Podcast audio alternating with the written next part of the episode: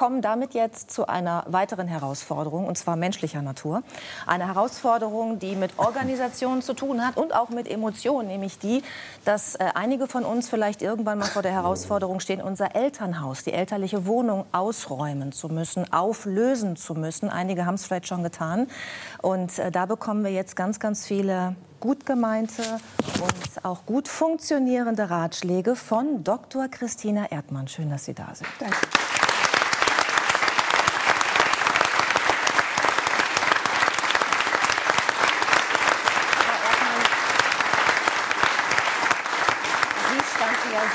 Vor mehr als zehn Jahren vor genau dieser Herausforderung mussten die elterliche Wohnung, das elterliche Haus auflösen, gemeinsam mit ihrer Schwester und auch den Eltern, die in eine seniorengerechte Wohnung gezogen sind. Wie schwer war das damals für Sie? Das hat über knapp ein halbes Jahr unser Leben bestimmt, und zwar von uns allen Vieren.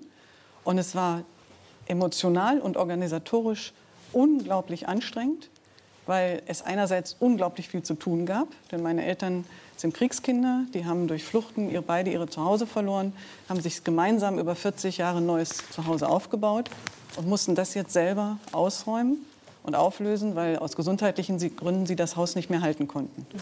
Und für meine Schwester und mich war es unglaublich anstrengend, sie dabei zu begleiten, weil natürlich emotional die Beziehung sehr eng war, aber es so viel zu tun gab und meine Schwester und ich ein ganz anderes Tempo gehabt hätten, als wir haben konnten, durften und wollten. Denn meine Eltern waren ja die, die über die, ihre eigenen Dinge entschieden haben. Und das Schlimmste fand ich persönlich war zu sehen, wie sich diese beiden, damals 76 Jahre alten Menschen, bildlich gesprochen, selber den Ast absägen mussten, auf dem sie in diesem Haus 34 Jahre saßen. Mhm. Also sich von den Dingen zu trennen, die ganz lange sie begleitet haben, die von vielen Reisen mitgebracht wurden, die auch Erbstücke meiner Großeltern waren. Äh, und wirklich nur in ganz geringem Maß auswählen zu können, was sie mitnehmen. Das heißt, das war ein Haus, was wirklich voller Erinnerung ja. war an diese 30, 40 Jahre, ja, ja. ein ganzes Leben. Ganz genau. Das also meiner ganzen Familie. Genau, ist genau. Es gab die, die, Bücherwand, mit denen mein Vater war ein begeisterter Hobbyfotograf, mit den ganzen äh, Reisefotos und äh, Familienfotos. Es gab eine andere Bücherwand, wo also wirklich alles voll mit Büchern stand. Meine Mutter hat ähm, eine große Sammlung von Enten, Keramikfiguren gehabt. Wir hatten natürlich das gute Geschirr, den Orientteppich, den, die Sitzgruppe, ähm, natürlich auch die großen Kleiderschränke, weil man musste ja nichts wegwerfen, man hatte ja Platz. Und alles das stand zur Disposition. Und wie gesagt, nur ein Bruchteil konnte mit und der Rest musste ja irgendwo hin. Wäre es einfacher gewesen, weil Sie gerade von diesem unterschiedlichen mhm. Tempo gesprochen haben, wenn Sie das hätten alleine machen können mit Ihrer Schwester für die Eltern? Ja, zum Teil ja. Weil wir hätten äh, an vielen Stellen schneller und entschlossener entschieden und auch gehandelt. Aber das stand für uns nicht wirklich zur Diskussion, weil es waren ja die Dinge meiner Eltern. Mhm. Und erst wenn die beiden mal tot sind, mein Vater ist vor fünf Jahren gestorben, meine Mutter lebt noch, dann sind es die Dinge meiner Schwester und von mir. Und dann wird sich zeigen, wie wir jetzt in dicken Anführungsstrichen mit dem Rest umgehen, also mit dem, in dem meine Eltern jetzt seit zwölf Jahren leben oder eben gelebt haben zusammen. Durch dieses eigene Erleben, Sie arbeiten ja auch als Führungskräftecoach mhm. und in der Beratung haben Sie eben auch gemerkt, okay, wir sind alle offenbar sehr unvorbereitet. Es gibt da wenig Handreichung, was dieses ja. Thema angeht. Und haben sich seitdem darauf spezialisiert, Menschen in solchen Situationen zu beraten. Ja, also das war kein, äh, kein geplanter Weg, sondern das mhm. ist mir passiert, weil ich immer wieder Freunde und Bekannte unterstützt habe, denen auch meine Listen, die ich mir gebaut habe, ähm, gegeben habe. Ich gelte auch in meinem Freundeskreis als jemand, der gut organisieren und planen kann und lieber erst mal einen Plan hat. Und das kam mir da zugute. Also ich konnte Packpläne bauen für die, äh, für die ähm, Transporter, die wir dann zum Recyclinghof gefahren haben.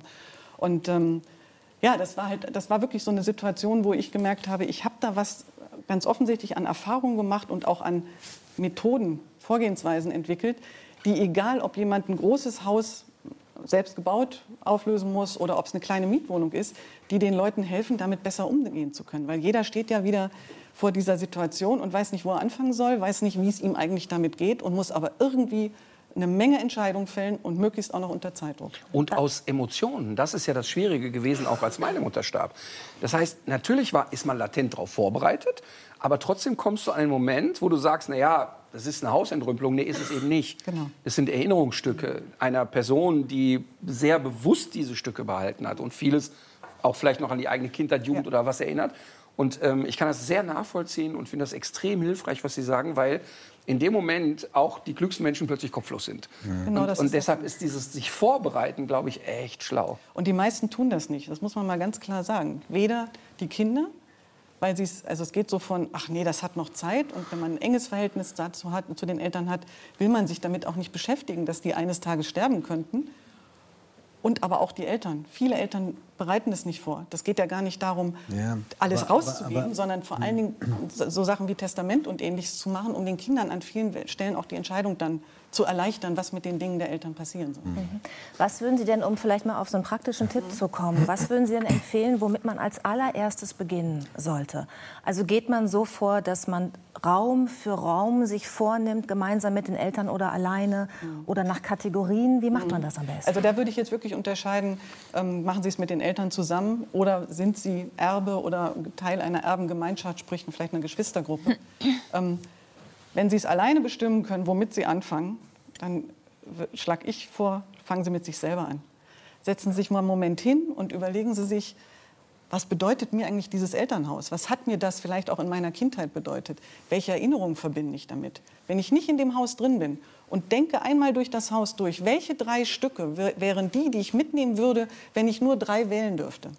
Ähm, überlegen Sie sich, haben Sie überhaupt die Zeit, das zu machen? Die meisten Menschen haben ein normales Leben und wollen das dann noch irgendwie am Wochenende hinkriegen. Das ist unglaublich anstrengend. Organisieren Sie sich, wenn Sie können, Routinetermine weg die Kinder vielleicht eine Zeit lang durch die Freundin des äh, Sohnes äh, oder was auch immer wegbringen lassen. Keine Ahnung.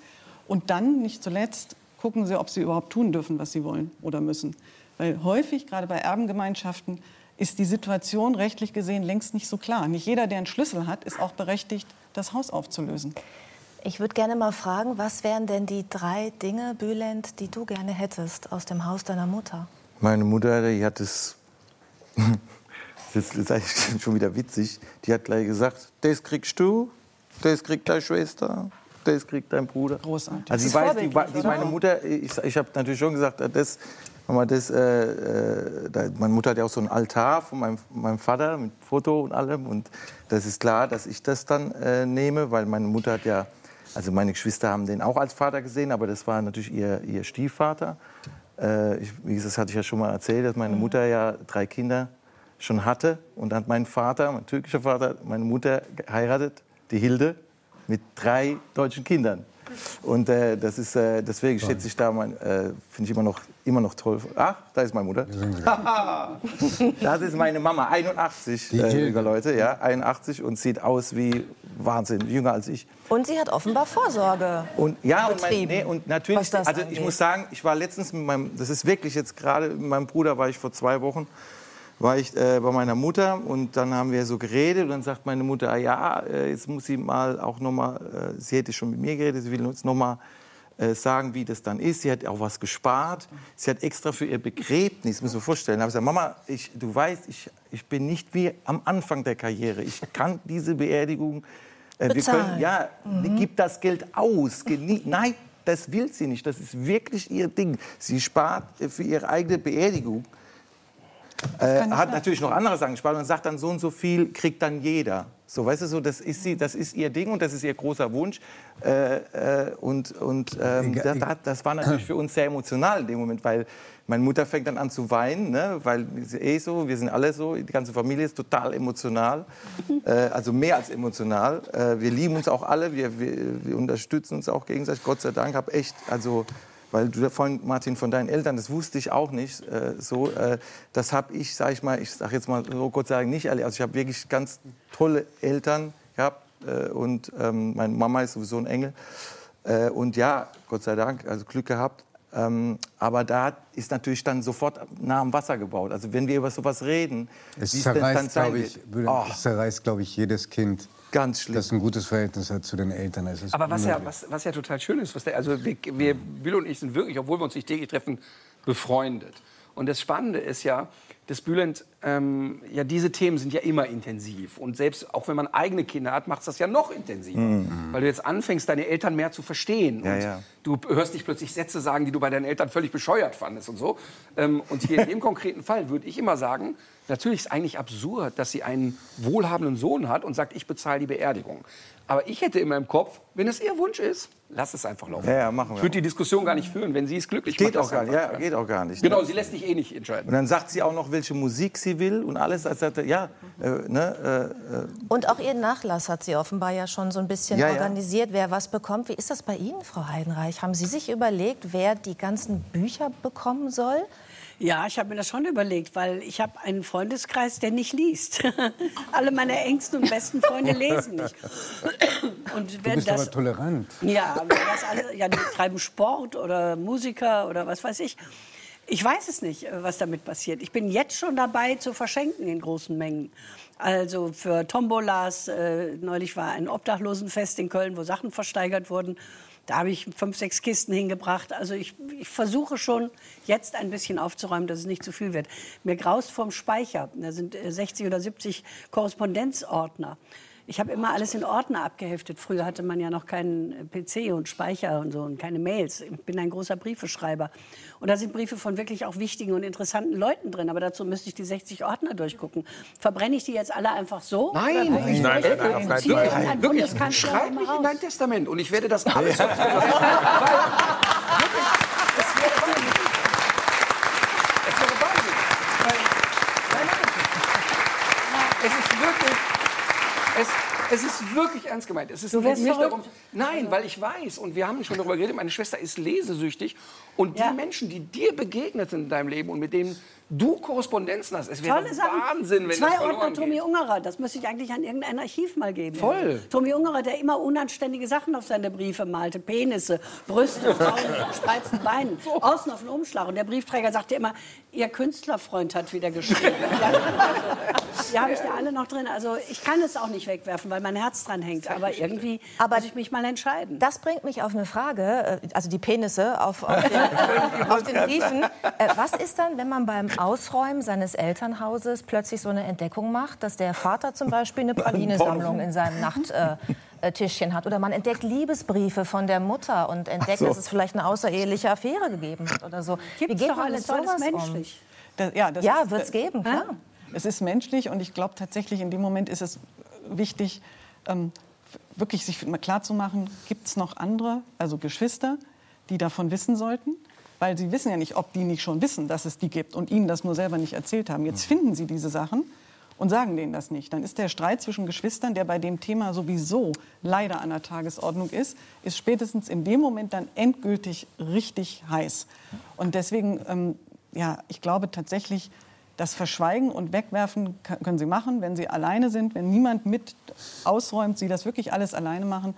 Und dann können sie auch entscheiden, ob sie die Briefe lesen wollen oder nicht. Es gibt Menschen, die sagen, natürlich will ich die lesen. Ich will, und sei es im Nachhinein, aus, meinem, aus dem Leben meiner Mutter auch die Dinge erfahren, von denen ich bisher nichts wusste, egal was das dann mit mir macht emotional.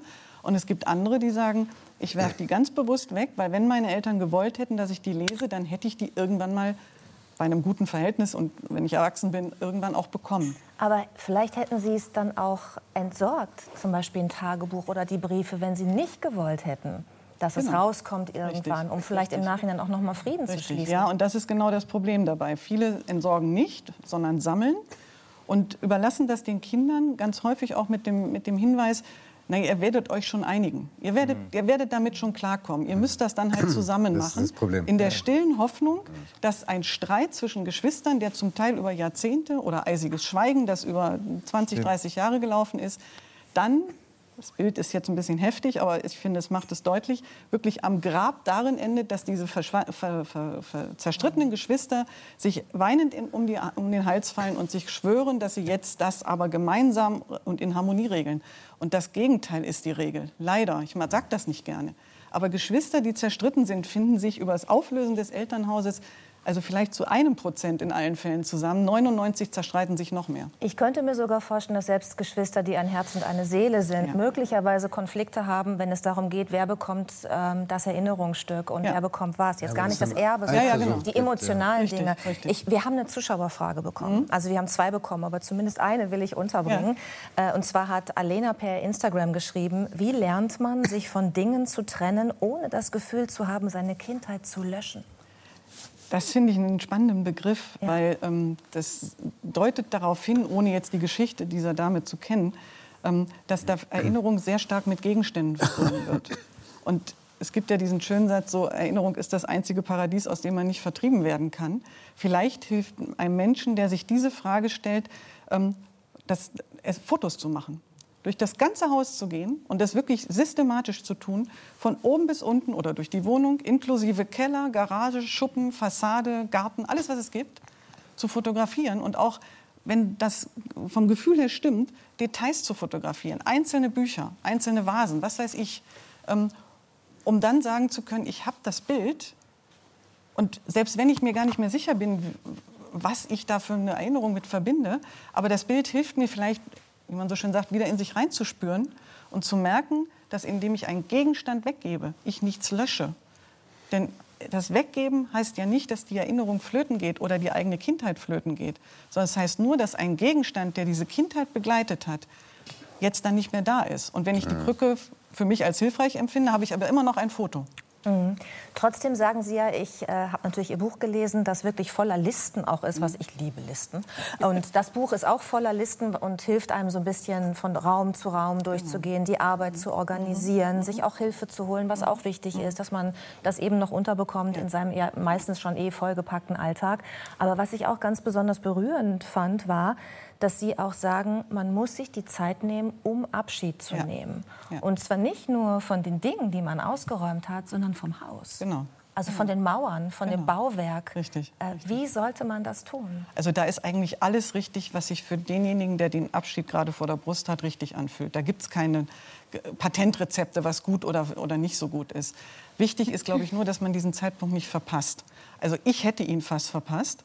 Ich war nämlich dank meiner Listen und meiner ganzen Strukturen und dem vielen Arbeiten in dem Haus überzeugt, ich habe den Abschied hinter mir. Wir haben so viele Dinge weggegeben, gespendet, auch zum Recyclinghof gefahren. Das hat zum Teil richtig wehgetan, weil viele Erinnerungen damit verbunden waren. Und ich war überzeugt, ich bin durchs Gröbste durch.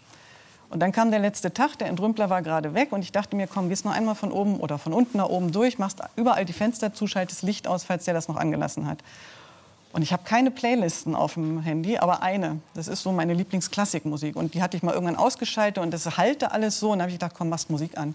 Gehst du mit Musik durchs Haus. Blöderweise war das das Lieblingsstück meines Vaters, der war so begeisterter Pianist. Und dann hatte ich plötzlich die Mondscheinsonate von Beethoven auf dem Handy. Und ich konnte überhaupt nicht so schnell gucken, wie mir die Tränen kamen. Und ich wirklich eine halbe Stunde lang tränenüberströmt durchs Haus gelaufen bin und in jedem Raum diese Filme abliefen, was in diesen 34 Jahren in diesem Haus passiert ist. Und ich habe so nach dem dritten, vierten Raum gemerkt, was das für eine unglaubliche Erleichterung war, wirklich, Entschuldigung, wenn ich das so sage, Rotz und Wasser heulend, bis in den Dachboden zu gehen, wo mein Vater sein Musikzimmer hatte und diesen leeren Raum zu sehen, diese ganzen Feten zu erinnern, die da stattgefunden hatten. Und dann zum Schluss zu sagen, so und jetzt fange ich noch mal unten an, als ich mich dann wieder halbwegs beruhigt hatte. Und dann bin ich wirklich die nächsten fünf Minuten einmal durch alles noch mal durch und habe die Fenster zugemacht, habe die Jalousie im Wohnzimmer runtergelassen und bin in die Haustür gegangen, habe mich umgedreht, habe mich vor dem Haus verneigt, bin raus, habe Rotz und Wasser geheult, bin nach Hause gefahren und bin heute noch froh, dass mir das passiert ist mit dieser Musik. Und deswegen rate ich jedem, es ist völlig egal, was du machst. Nicht jeder hat ein schönes Elternhaus, nicht jeder hat nur schöne Erinnerungen. Ich habe neulich mit einer Frau gesprochen, die gesagt hat, endlich werde ich diesen Kasten los. Ich kann gar nicht so schnell räumen, wie ich das endlich weghaben will. Und Aber trotzdem auch- sollte man sich auch verabschieden. dann, ja, auch dann halt dazustehen und zu sagen, Gott sei Dank bin ich dich los. Was sie auch immer machen. Vielleicht verbrennen sie symbolisch, weiß Das ich Haus. nicht, einen Brief. Ne, ganz so weit würde ich jetzt nicht gehen. Aber vielleicht das gehen sie auch einfach raus und fluchen. Es gibt Leute, die laufen fluchend durch ein Haus, in dem sie viel Gewalt erlebt haben, in dem sie eisiges Schweigen erlebt haben, keine fürsorglichen Eltern, sondern irgendwie nur so, ja, so ein Großwerden, halt irgendwie, wie es geht. Und die laufen durch das Haus, sind wütend, sind enttäuscht immer noch, aber die sind hinterher heilfroh, dass sie sich diesen Moment gegönnt haben. Frau Erdmann, ich bin ganz froh und ich glaube wir alle, dass Sie uns dieses Thema mit äh, Judith, ich würde noch gerne was sagen. Was, äh, meine Mutter ist vor 23 Jahren, einem Monat und neun Tagen gestorben. Sehr früh und sehr überraschend. Und das Wichtigste, was ich mitgenommen habe, war ihr Nachthemd. Und das hört sich lächerlich an. Das habe ich seitdem nie gewaschen. Riechst du daran? Und ich rieche sie, wenn es mir ganz schlecht geht und ich sie sehr vermisse, rieche ich daran. Ja, ja. Es geht mir mit diesen beiden Das Sachen ist so. wichtiger als ein Kronleuchter oder Ja, und ich glaube, das ist das. Fazit so. Jeder hat seins. Und, und, und Gerüche, das ist ja wissenschaftlich klar. Sind wir wieder ja beim Hund. Nein, aber sind ja sofort ungefiltert im Gehirn. Und wir alle assoziieren mit Gerüchen was, Weihnachtsgerüche und so weiter. Ich würde unter allen Menschen dieser Welt das Parfum meiner Oma riechen. Und das ist ja auch genau gut so. Und was, ich- was ich wirklich sehr schön finde, was Sie gesagt haben, ist ja dieser Moment zu sagen, ich lasse auch mal zu, dass ich heule. Und die Menschen sind alle so, ja, oh nein, oh nein. Das kann ja auch ein sehr guter Moment sein, mal zu Ja. weinen und zu sagen, der Verarbeitung gehört jetzt Loslassen. dazu. Also ich kann das nur empfehlen. Ich habe das in der Plastiktüte, dass der Geruch auch bleibt. Aber der Geruch verschwindet dann auch. Ich habe das bei meinem Großvater gemacht. Ich habe mir das Hemd genommen, das er mal getragen hat. Und dann habe ich es gerochen und quasi habe ich es voll geweint. Und ist er dann weg. Also da, das habe ich nicht so schlau Ich- gemacht. Die Plastiktüte ist der Tipp. Ja, ja, das hätte ich vorher. Also das mit den Gerüchen kann ich wirklich sagen. Ich hätte heute noch ähm, den Geruch des Hauses allgemein vor- in der Nase.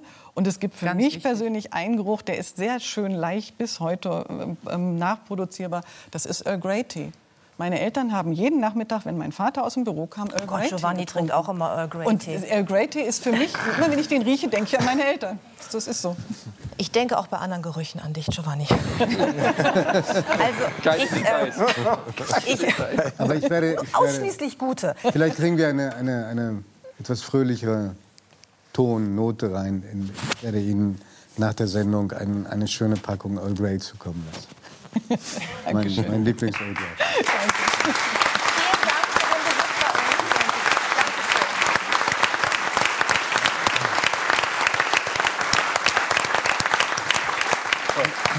Wir könnten noch ewig weiterreden über dieses Das Thema. ist bei dem Ja. Thema so. Es war auch so vorhin so, als äh, Sie erzählt haben, jeder will sofort was wissen. Wenn ich sage, ich habe dieses Buch geschrieben, dann gibt es genau zwei Reaktionen, nämlich, oh Gott, das habe ich noch vor mir und die ganze Geschichte mit der Befürchtung. Oder, oh Gott, das habe ich schon hinter mir. Und dann die Geschichte dessen, was besonders schlimm war. Es gibt nur eine Gruppe, die damit nichts zu tun hat, das sind Heimkinder. Alle anderen erzählen mir ihre Geschichten. Ich kann nie einen zweiten Satz sagen, nachdem ich gesagt habe, ich habe dieses Buch geschrieben, weil jeder hat seine Geschichte. Ich glaube, es ist ein Riesenthema gerade, weil diese Generation gerade auch. Ich glaube, Im Sie müssen ist. wiederkommen, damit wir weitersprechen Gerne. über dieses Thema. Danke, dass Sie da waren.